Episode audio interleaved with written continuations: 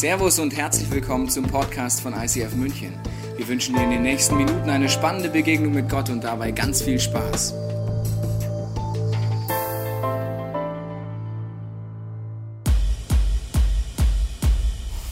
Hast du dich je gefragt, wer er wirklich ist? Einige nennen ihn Prophet, Wundertäter oder guter Mensch.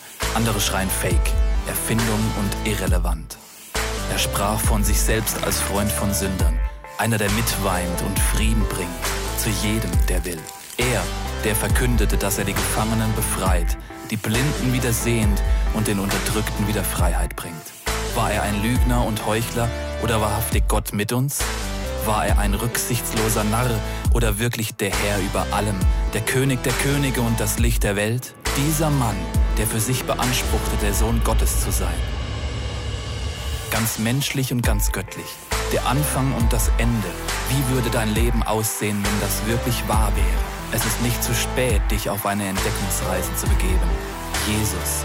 Es gibt keinen anderen Namen, wodurch Menschen ihre Rettung, Bestimmung und ewigen Frieden finden.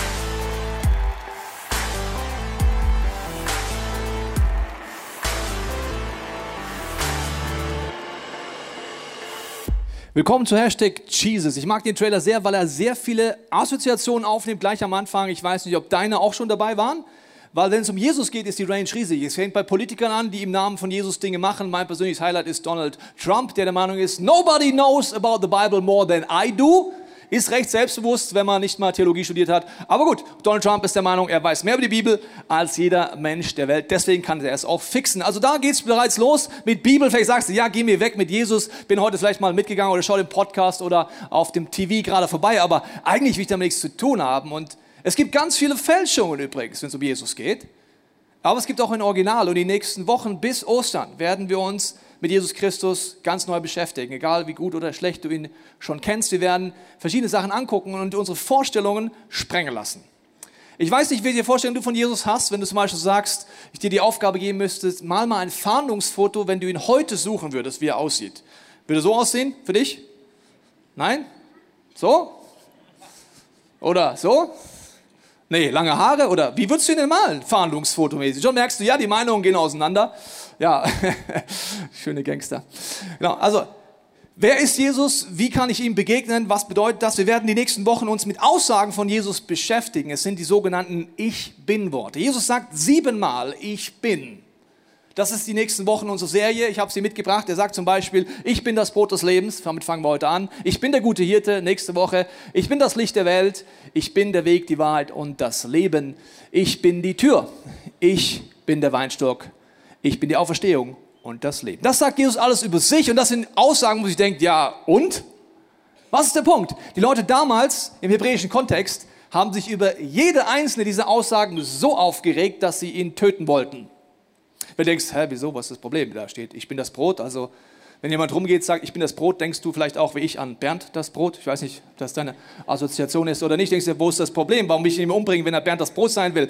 Also wir werden uns angucken, warum diese Aussagen von Jesus, alle sieben, es in sich haben und die Meinungen brutal scheiden am Ende vom Tag, wenn es darum geht, wer ist dieser Jesus denn überhaupt und wie kann ich ihm eigentlich begegnen. Wir wollen die Zeit bis Ostern nutzen als ganze Kirche. Wir sind dankbar, dass wir im katholischen Bayern leben, weil da gibt es die Fastenzeit noch richtig als Tradition, egal ob gläubig oder nicht. Man fastet noch. Zum Beispiel mein Ex-Kollege Schule gesagt, ja, mei, bis Ostern gibt es kein Bier nicht, gell? Es ist halt so in Bayern. So, also es ist noch relativ normal, aber wir wollen die Fastenzeit aktiv nutzen. Jeder, der es möchte, es gibt eine Fastenwoche, wo du viele Infos kriegst, du das vielleicht neu ausprobieren kannst. Du kannst auf Dinge verzichten, du kannst Gott suchen für Dinge in deinem Leben, auch in deiner Umgebung, für Durchbrüche beten, bis dann Days of Hope an Ostern kommen. Wir gemeinsam Ostern feiern. Ich weiß nicht, wie viel Fasten du schon gemacht hast, aber du kannst auf der einen Seite, wie gesagt, verzichten. Also bei mir ist so, ich werde in der Fastenwoche selber Essen fasten. Ich werde in den Tagen bis Ostern, an allen Tagen, werde ich äh, grundsätzlich einen Gebetsspaziergang täglich machen. Ich füge etwas dazu in meinem Leben. Das ist auch ganz wichtig, weil du ein neues Ritual einführen kannst in Fastenzeiten. Das heißt, für mich ist ein Gebetsspaziergang täglich. Das heißt, ich verzichte dann auf irgendwas anderes, was ich in der Zeit gemacht hätte. Und ich verzichte mit meiner ganzen Familie auf Zucker. Für meine Frau und mich ist das eine große, äh, für meinen Sohn und mich eine große Herausforderung. Meine Frau macht das schon lange Zeit. Mein Sohn und ich haben jetzt schon Panik und haben uns jetzt Mut zugeredet, als wir gestern beim Einkaufen waren und gesagt, wir können ja Obst essen oder wir können ja Trockenfrüchte essen oder so. Ja, genau. Also der Zucker wird mich täglich daran erinnern, an meine Gedanken, die ich dort machen will. Jesus hat 40 Tage gefastet. Er war in der Wüste und wenn du in die Wüste gehst, musst du einen Ort gehen, wo du trinkst. Man sagt, Jesus gab es eigentlich einen Ort, wo er sehr wahrscheinlich war in der Wüste, nämlich an einer Quelle, einem ganz bestimmten Ort. Weil wenn du 40 Tage Essen fastest und in der Wüste bist, solltest du wissen, wo die Quelle ist. Sonst ist es not good. Er war an der Quelle, man sagt, zwischen Jerusalem und Jericho gab es ein Aquädukt gebaut von Herodes, von einer Quelle und er war dort 40 Tage. Wenn du fastest mit uns gemeinsam, will ich mit dir trainieren, an die Quelle zu gehen, weil sonst bringt Fasten nichts. Einfach verzichten bringt nichts, sondern verzichten und diese Zeit an der Quelle bei Jesus persönlich Zeit zu verbringen. Und dafür geht auch heute die Message los, wenn es darum geht, ich bin das Brot des Lebens. Heute die erste Aussage und wir füllen diese Aussagen relativ schnell mit unseren Vorstellungen. Also ich mache dir ein paar Beispiele. Die Nationen hier im Raum füllen es unterschiedlich, was sie unter Brot sich vorstellen. Dann fangen wir mal mit Italiener an. Ja, Italiener stellt sich das so vor, dann der nächste ist der Bayer, so brezenlos. Dann gibt es natürlich Deutschland Vollkornbrot. Ja, nicht Weißbrot, Vollkornbrot. Baguette Jeannette in Frankreich, das ist natürlich auch klare. Und dann haben wir Amerika, je weißer, desto besser. Amerika, Amerika. Schweiz ist ein Gipfeli. Honduras kommt deswegen rein, weil unser Designer Roy aus Honduras kommt und aus Gleichberechtigungsgründen auch mal ein Honduras-Brot bringen wollte. Oder wenn du an Brot denkst, denkst du an Kohlenhydrate, kriegst Panik und denkst, nee, Diät. Kohlenhydrate sind böse. Ja, vielleicht bist du auf dem Trip, kriegst keine Kohlenhydrate. Ich sehe da so ein paar in der Ecke hier. Okay, kein Problem. Also, ich weiß nicht, was deine Assoziationen sind bei Brot, aber all die Dinge haben damit gar nichts zu tun, was Jesus uns zeigen will, sondern wir gehen in den Kontext rein von Johannes 6, was der Kontext ist. Wir schauen uns gleich an, warum die Menschen sich brutal aufregen. Die Situation ist die. Zunächst sind Menschenmassen bei Jesus und Jesus macht ein Wunder. Er sorgt dafür, dass mit fünf Broten und drei Fischen 20.000 Menschen satt werden. So beginnt die ganze Story. Das heißt, ein Wunder passiert und das ist etwas, was Leute fasziniert. Wow, Gott tut was. Das ist übrigens der erste Zugang zum Glauben von uns allen. Wir haben ein Problem, zum Beispiel Hunger in dem Beispiel. Wir beten, Gott gibt mir was zu essen. Gott gibt was zu essen, er erfüllt das Wunder und wir sind happy. Und wir sagen, wow, cool, Gott hat ein Wunder gemacht.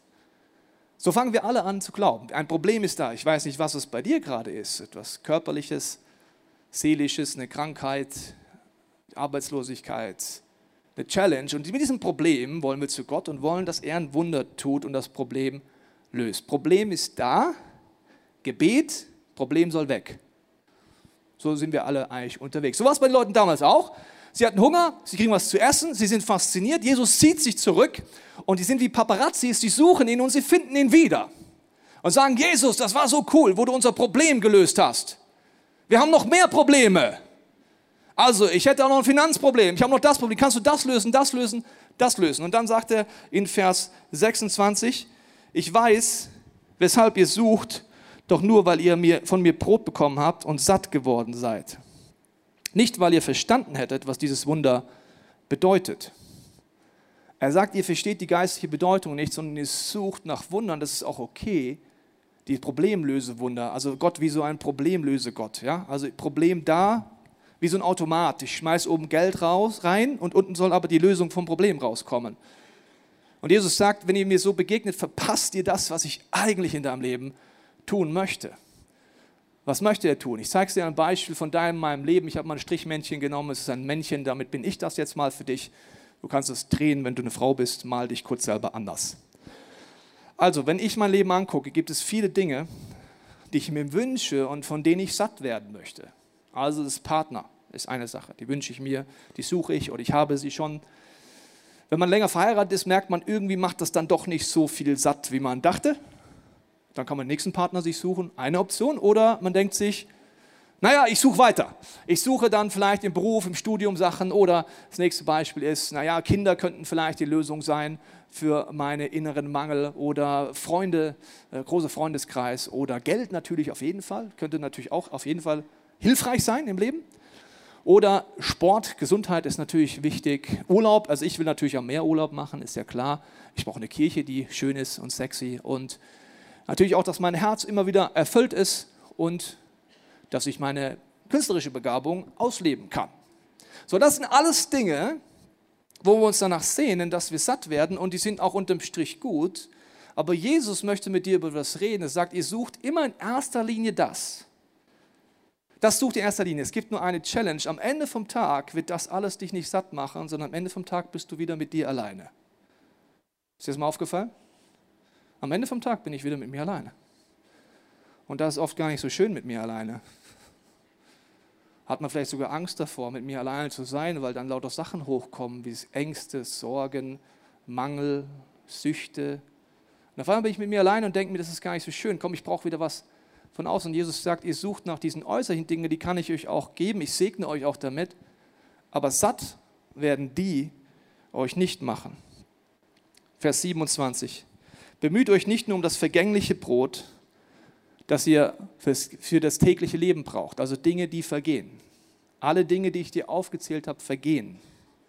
Alle Dinge, die in den Zeichen waren, kommen und gehen.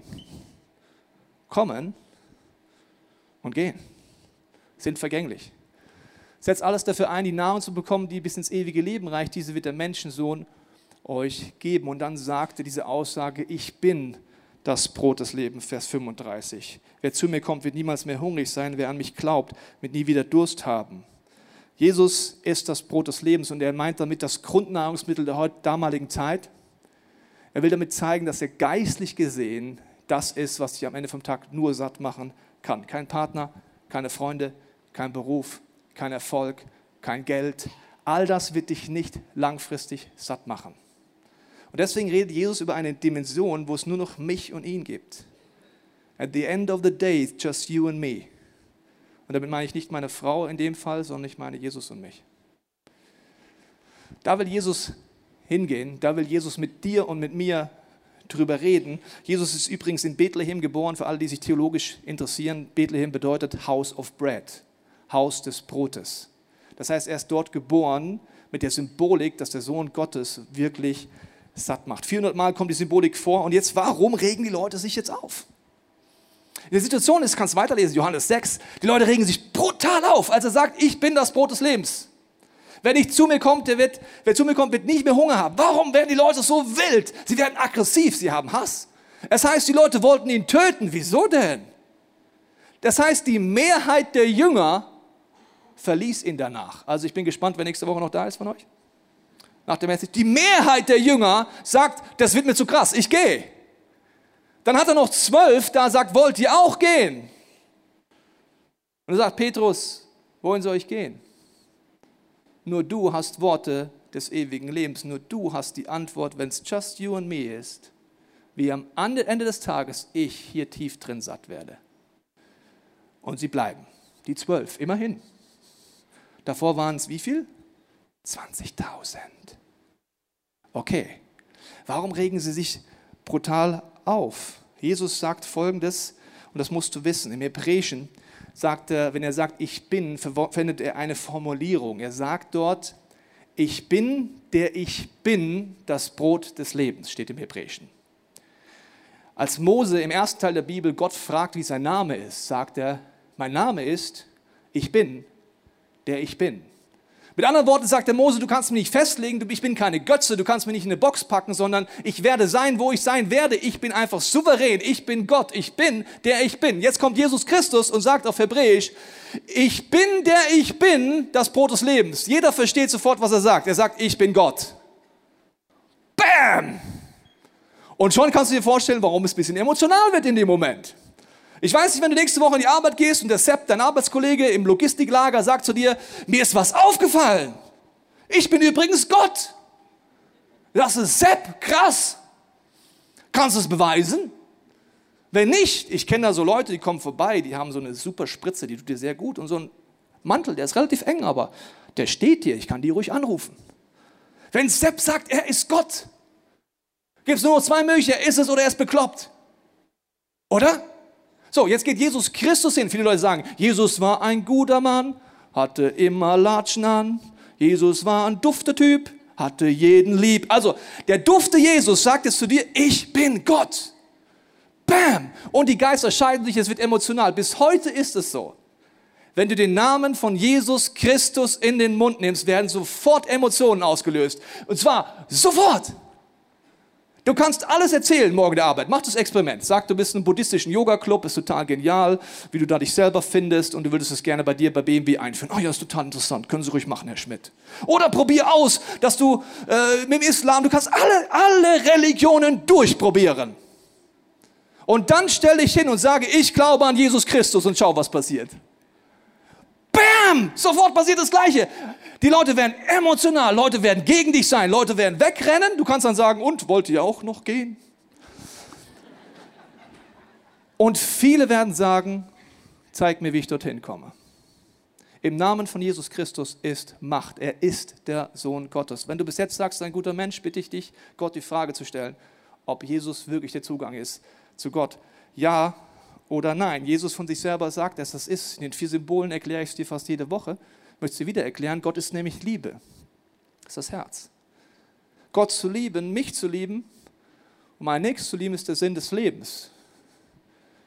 Ich schaffe es aber oft nicht, das zweite Symbol, ich handle nicht aus Liebe, das heißt, ich breche die Gebote Gottes täglich. Ich denke und tue Dinge auf der zwischenmenschlichen Ebene, die zerstören. Und andere Menschen handeln auch nicht aus Liebe zu mir und zerstören auch. Deswegen ist Jesus Gott selber ans Kreuz gegangen, hat alle Zerstörungswucht auf sich genommen. Und das ist die Hoffnung, die wir an Ostern feiern werden bei Days of Hope. Und Jesus sagt, ich bin der, der dich tief drin nur satt machen kann. Mir hilft deswegen folgendes Bild. Und zwar, wenn ich worshipe oder wenn ich mit mir unterwegs bin, wieder mal, ich bin immer mit mir unterwegs, was für ein tiefes Bild, habe ich gerade gemerkt, okay. Aber wenn ich äh, so in Momenten bin und mir das neu vergegenwärtigen will, es hilft mir ein Bild, das ich seit kurzem erst kenne, sehr stark. Und zwar ist es der Gedanke von ein Quadratmeter Worship. Was bedeutet das? Wenn ich entweder bei den Liedern bin oder zu Hause bin oder aufstehe, habe ich so einen fiktiven Quadratmeter um mich herum in meinen Gedanken.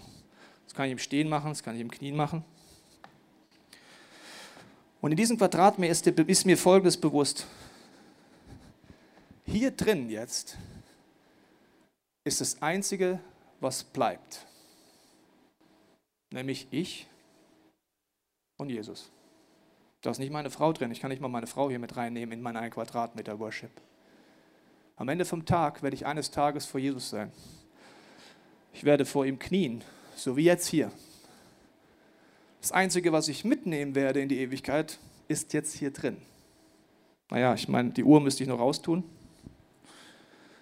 weil die nehme ich nicht mit.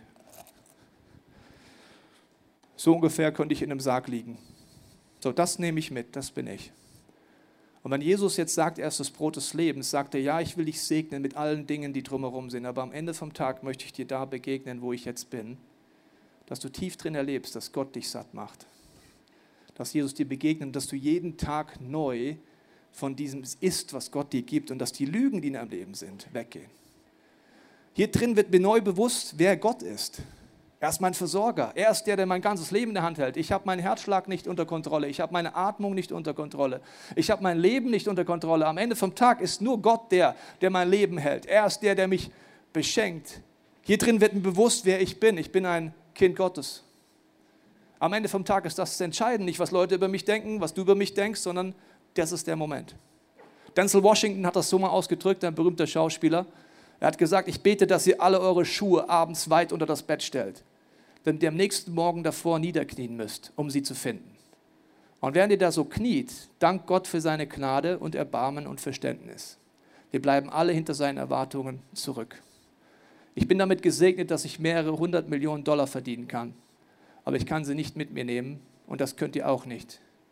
Es geht nicht darum, wie viel man hat, sondern darum, was man damit anstellt, was man hat. Ein Quadratmeter Worship erinnert mich daran, um was es geht. Und Jesus möchte mit dir dorthin gehen. Was mache ich jetzt in meinem Alltag, um diese Perspektive zu behalten? Jesus sagt es Vers 53 nochmal. Ich versichere euch, wenn ihr den Leib des Menschensohnes nicht esst und sein Blut nicht trinkt, habt ihr das Leben nicht in euch. Also wenn ihr nicht annehmt, was Jesus am Kreuz getan hat, diese geistliche Bedeutung, die man Abendmahl sich erinnert. Nur wer mein Leib isst und mein Blut trinkt, der hat das ewige Leben und ihm werde ich am letzten Tag auferwecken. Denn mein Leib ist die wahre Nahrung und mein Blut der lebenspendende Trank. Wer mein Leib isst und mein Blut trinkt, der bleibt in mir und ich bleibe in ihm. Jesus möchte dir so begegnen. Wie kann ich jetzt jeden Tag neu erleben, dass Jesus das Brot des Lebens ist? Die Bibel redet davon, dass man täglich das Brot des Lebens braucht, in der Symbolik. Das Volk Israel musste täglich das Manna holen. Es war aktiv. Sie mussten es holen draußen. Sie mussten es einsammeln. Und Gott hatte gesagt, es wird nicht bis zum nächsten Tag andauern. Jeden Tag neu musstest du das Brot holen. Und das gilt bis heute auch, wenn du mit Gott unterwegs bist. Warum musst du jeden Tag ein frisches Brot von Gott essen, in der Symbolik? Weil jeden Tag kommen Lügen in deinen Kopf, jeden Tag kommen Lügen in dein Herz. Du glaubst Lügen über Gott und du glaubst Lügen über dich. Du bist wie benebelt in dem und siehst nicht mehr klar, was Gott vorhat. Und Jesus sagt, dass er das Wort Gottes ist. Wenn du die Bibel aufschlägst, ist es der schnellste Weg, ein täglich frisches Brot von Gott zu bekommen. Hebräer 4,12 heißt es, denn das Wort Gottes ist lebendig und kräftig und schärfer als jedes zweischneidige Schwert, dringt durch, bis es scheidet Seele und Geist, also deine Gefühle und deine Gedanken, durch Mark und Bein und ist ein Richter der Gedanke und Sinne des Herzens. Jeden Tag brauchst du dringend ein frisches Brot von dem Himmel, ein frisches Wort von Gott, um klar zu bleiben in deinen Gedanken und deinen Gefühlen. Wenn nicht, wirst du Entscheidungen treffen und wirst abbiegen in Richtung, wo du gar nicht hin willst. Offenbarung 2,12 sagt uns jetzt, dass Jesus selber das Wort Gottes ist, weil aus seinem Mund kommt dieses zweischneidige Schwert. Wie kannst du es machen? Ich will es dir ganz praktisch erklären. Wie kannst du im Alltag ein frisches Wort von Gott jeden Tag frisch bekommen? Und das ist die Soap-Methode. Vielleicht kennst du sie, vielleicht nicht. Kommt von Seife, sich einseifen täglich. Du nimmst eine Bibelstelle, einfach ein Vers pro Tag. Und ich rede heute über etwas, was fünf Minuten am Tag dauert. Okay, fünf Minuten. Du nimmst eine Bibelstelle, egal ob es aus einer App ist oder ob es äh, von Losungen ist oder wo auch immer, und hast folgende Gedanken. Du sagst, okay, Gott, Jesus, du bist das Wort Gottes. Was möchtest du mir heute sagen? Also was ist meine Beobachtung? Was für ein Gedanke kommt dir? Und der Geist Gottes, heißt es, hat die Bibel inspiriert und er muss es wieder lebendig machen. Das heißt, es geht nicht darum, was dort steht, sondern welcher Gedanke wird in dir ausgelöst, wenn du es liest. An diesem Tag. Und dann geht es darum, an die Anwendung, was will ich konkret umsetzen. Die Bibel sagt, wenn du es nur hörst, aber nicht tust, ist dein Glaube tot. Wenn du nur hörst, es aber nicht umsetzt, dann bist du wie jemand in den Spiegel guckt und schon wieder vergisst, wie er aussieht. Und dann bete ich es. Okay, also eine Bibelstelle kurz nehmen und ich möchte dir jetzt aber zeigen, was dich daran hindern will. Weil der Teufel will dich daran hindern, das zu erleben, dass du jeden Tag ein frisches Wort Gottes hast. Und da ist er effektiv. Die erste Versuchung der kompletten Weltgeschichte war, die erste Lüge, die der Teufel aufgebracht hat, war im Garten Eden, als er zu Adam und Eva sagt, hat Gott wirklich gesagt? Nee, hat er doch nicht, oder? Nee, hat er, hat, er, hat er nicht gemacht, oder? Hat er nicht gemacht. Die erste Versuchung ist, hat Gott wirklich gesagt, bis heute die effektivsten Weg, um gläubige Menschen davon abzuhalten, täglich ein frisches Wort von Gott zu bekommen, täglich frisch zu bleiben, Klarheit zu haben, ist, hat Gott wirklich gesagt? Na, hat er nicht gesagt. Professor Timbuktu Süd hat doch gesagt. Nee, die Bibel, die kann man doch nicht mehr so nehmen, oder? Das ist der effektivste Weg. Ich bitte dich, in der Fastenzeit es einfach auszuprobieren. Tu mal 40 Tage so, als wäre das das Wort Gottes. Einfach so tun. Nimm es einfach mal jeden Tag und sag, Jesus, rede zu mir und zeig mir, was du vorhast. Über den Teufel wird Folgendes gesagt, Johannes 8, 44, wenn er lügt, redet er so, wie es seinem ureigensten Wesen entspricht, denn er ist ein Lügner, er ist ein Vater der Lüge. Welche Lügen will er dir einreden, wenn es um die Bibel geht? Lüge Nummer eins ist, es geht um Wissen. Das ist die effektivste Lüge im deutschsprachigen Christentum. Wow, es geht um Wissen. Was meine ich damit? Ganze Generationen von gläubigen Menschen haben durcheinander gebracht, dass sie denken, es geht um etwas Neues zu erkennen. Das sind also Sätze wie, ja, die Bibelstelle kenne ich ja schon.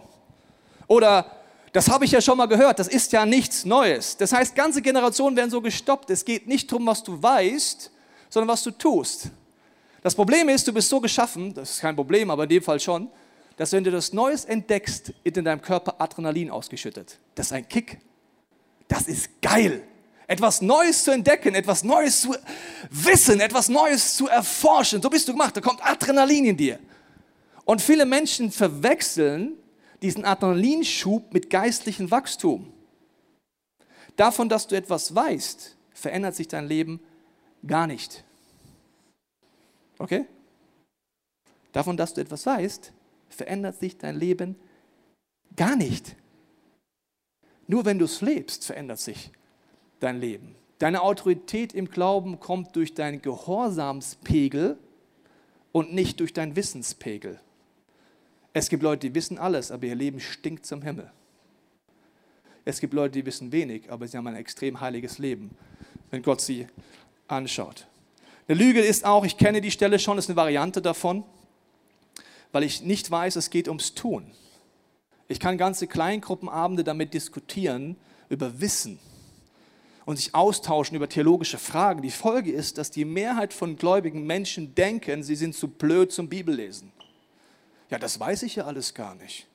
Ja, wie, wie 2. Timotheus mit 4. Mose zusammenhängt, das weiß ich ja gar nicht. Ja, was Mose da beim Frühstück gegessen hat im israelischen Kontext, das weiß ich ja gar nicht. So, die Folge ist, Leute lesen nicht Bibel, weil sie denken, ich muss was wissen, ich muss auf eine Bibelschule gehen, ich muss alles möglich machen. Du musst gar nichts wissen. Außer Jesus Christus, das Wort Gottes, stell ihm die Frage, und was möchte er dir heute zeigen? Das ist wie Pfingsten. Jeder hört es in seiner Sprache. Das ist wie eine Predigt. Wenn du heute drin sitzt, wird Gott dir irgendetwas zeigen, irgendeinen Gedanken auslösen. Manchmal kommen Leute sonntags zu mir und sagen, Pastor, das war total der coole Gedanken, das, was du da gesagt hast. Und ich denke mir, das habe ich nie gesagt. Aber es ist trotzdem cool. Ich wünschte mir, ich hätte das gesagt. Das ist ja total schlau. Warum? Der Geist Gottes übersetzt in dir. Ein Nebensatz löst etwas in dir aus. Viel mehr, als meine Worte erzeugen können. Deswegen wirst du satt. Das gleiche ist, wenn du die Bibel aufschlägst, es geht nicht in erster Linie, was dort steht, sondern das, was Gott in dir auslösen will. Und jetzt kommt die effektivste Lüge, die dich vielleicht bis heute gestoppt hat. Wenn ich eine Frage habe und etwas nicht verstehe, kann ich nicht im Glauben weitergehen. So. Bis ich das verstanden habe, hat es leider Jahre gedauert. Gott sei Dank bist du heute in dieser Predigt. Ab heute fällst du nicht mehr auf diese Lüge rein. Wie funktioniert meistens das Bibellesen in kleinen Gruppen in deutschsprachigen Kirchen? Man liest eine Bibelstelle und du kannst die Uhr nachdrehen, bis jemand sagt, was ich nicht verstehe, ist das und das. Du kannst die Uhr nachdrehen. Was ich nicht verstehe, ist das und das. Und was passiert für den Rest des Small Group Abends? Alle diskutieren darüber, was er nicht versteht.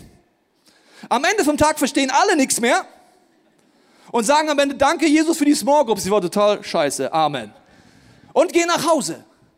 So, das kann eine Frage sein beim Bibellesen. Das kann aber auch eine Frage sein in deinem Leben. Vielleicht hast du eine Frage an Gott und die stoppt dich komplett. Vielleicht sagst du Gott, ich verstehe nicht, warum die Person gestorben ist in deinem Leben. Und diese Frage stoppt dich komplett mit Gott.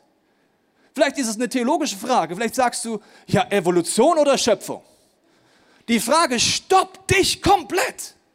Du gehst keinen Schritt weiter, du erlebst den lebendigen Gott nicht ansatzweise. Warum Schöpfung oder Evolution?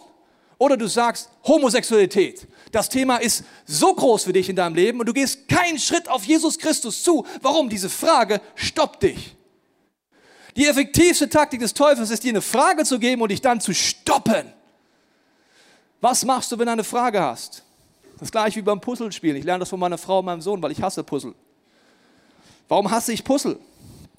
Je mehr Teile die haben, diese hobbylosen Puzzle, desto ähnlicher sehen die aus. Hast du mal so ein Puzzle gesehen?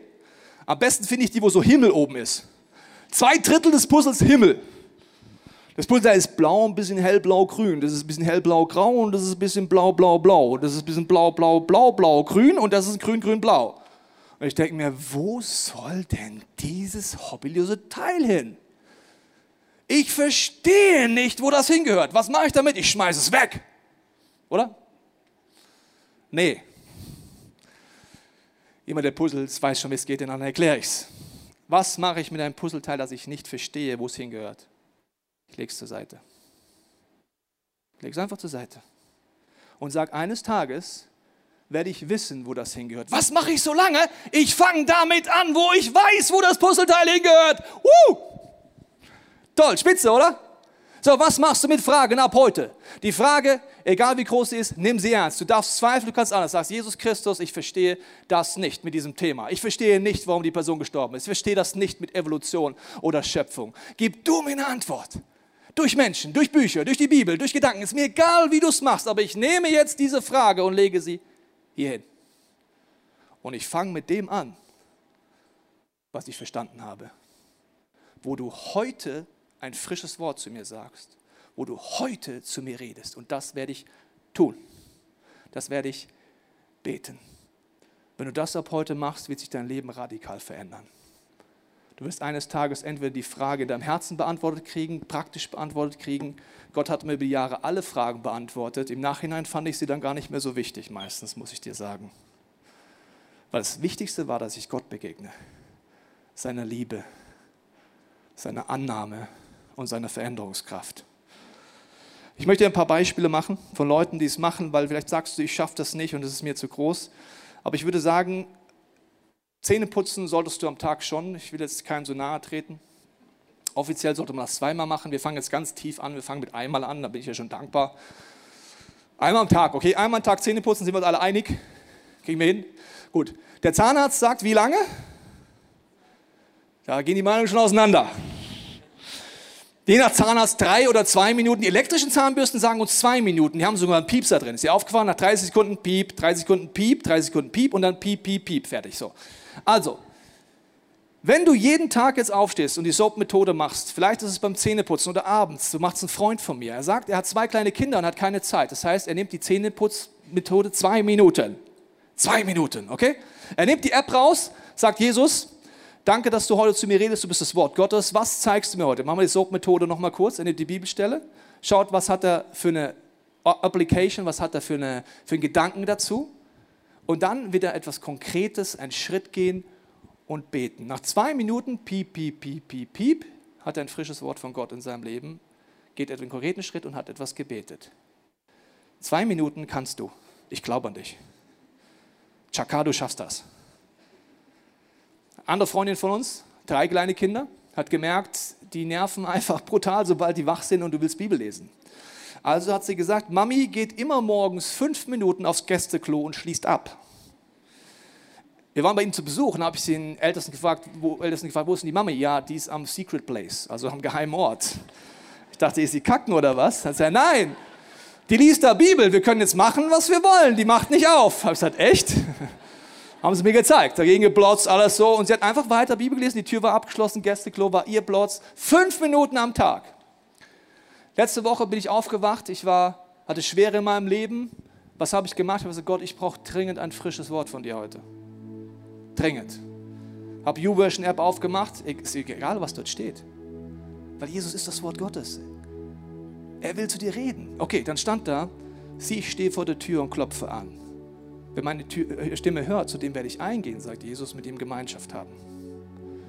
Ich sage Jesus, ja, wie gesagt, ich falle Gott sei Dank nicht mehr auf diesen Wissenstrick ein, weil die Bibelstelle, die habe ich echt schon oft gelesen. Richtig oft habe ich die schon gelesen. Ist vollkommen egal. Ich brauche heute ein frisches Wort von Gott. Ich brauche nicht das, was da steht. Ich weiß, dass der Geist Gottes, der diese Bibelstelle inspiriert hat, jetzt zu mir redet, ganz individuell. Also habe ich gesagt, Gott, was willst du mir zeigen? Auf einmal hatte ich den Gedanken, wo gibt es Bereiche in meinem Leben, wo Jesus gerade vor der Tür steht? Da sind mir vier Bereiche eingefallen, wo ich gerade Angst habe, wo ich gerade Krankheit in meinem Leben habe, wo ich diffuse Gefühle in mir habe, wo es sich dunkel anfühlt. Dann habe ich gesagt, Jesus, ich danke dir, dass du anklopfst und meine Entscheidung ist jetzt, ich lade dich hier rein ein, hier rein ein, hier rein ein und meine diffusen Ängste rein, dass du Licht anmachst. Du bist das Licht. Ich sehe gerade nichts mehr mein Step für den Tag war nach dem Gebet, dass immer wenn mir aufgefallen ist, dass vielleicht Traurigkeit in meinem Leben ist, ich gesagt habe, danke Jesus, dass du gerade anklopfst. Ich lade dich ein in meine Traurigkeit. Mach Licht an.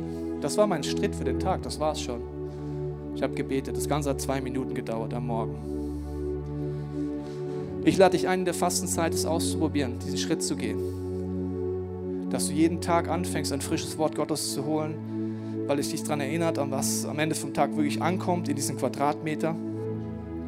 Du kannst jeden Tag diese drei geistigen Übungen machen, das Gotteswort in deinem Leben aufnehmen. Du kannst in deinen Gebeten anfangen, die Gedankengebete zu wenden und du kannst abends im Bett Get-Free-Moment machen, wo du Dinge bei Jesus eintauscht.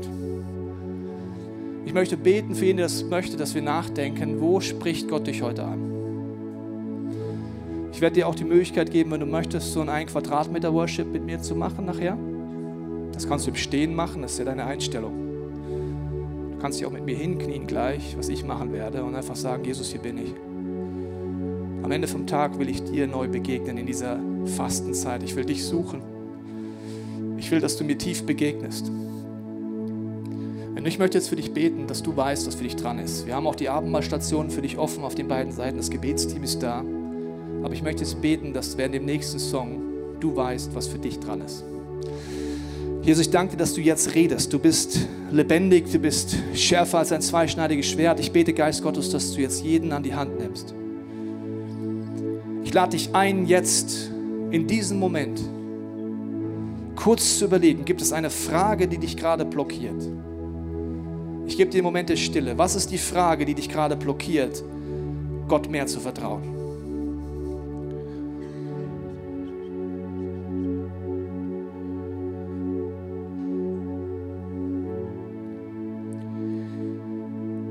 Ich lade dich jetzt ein, diese Frage zu nehmen, wie ein Puzzleteil und zu sagen, Jesus, ich nehme jetzt diese Frage.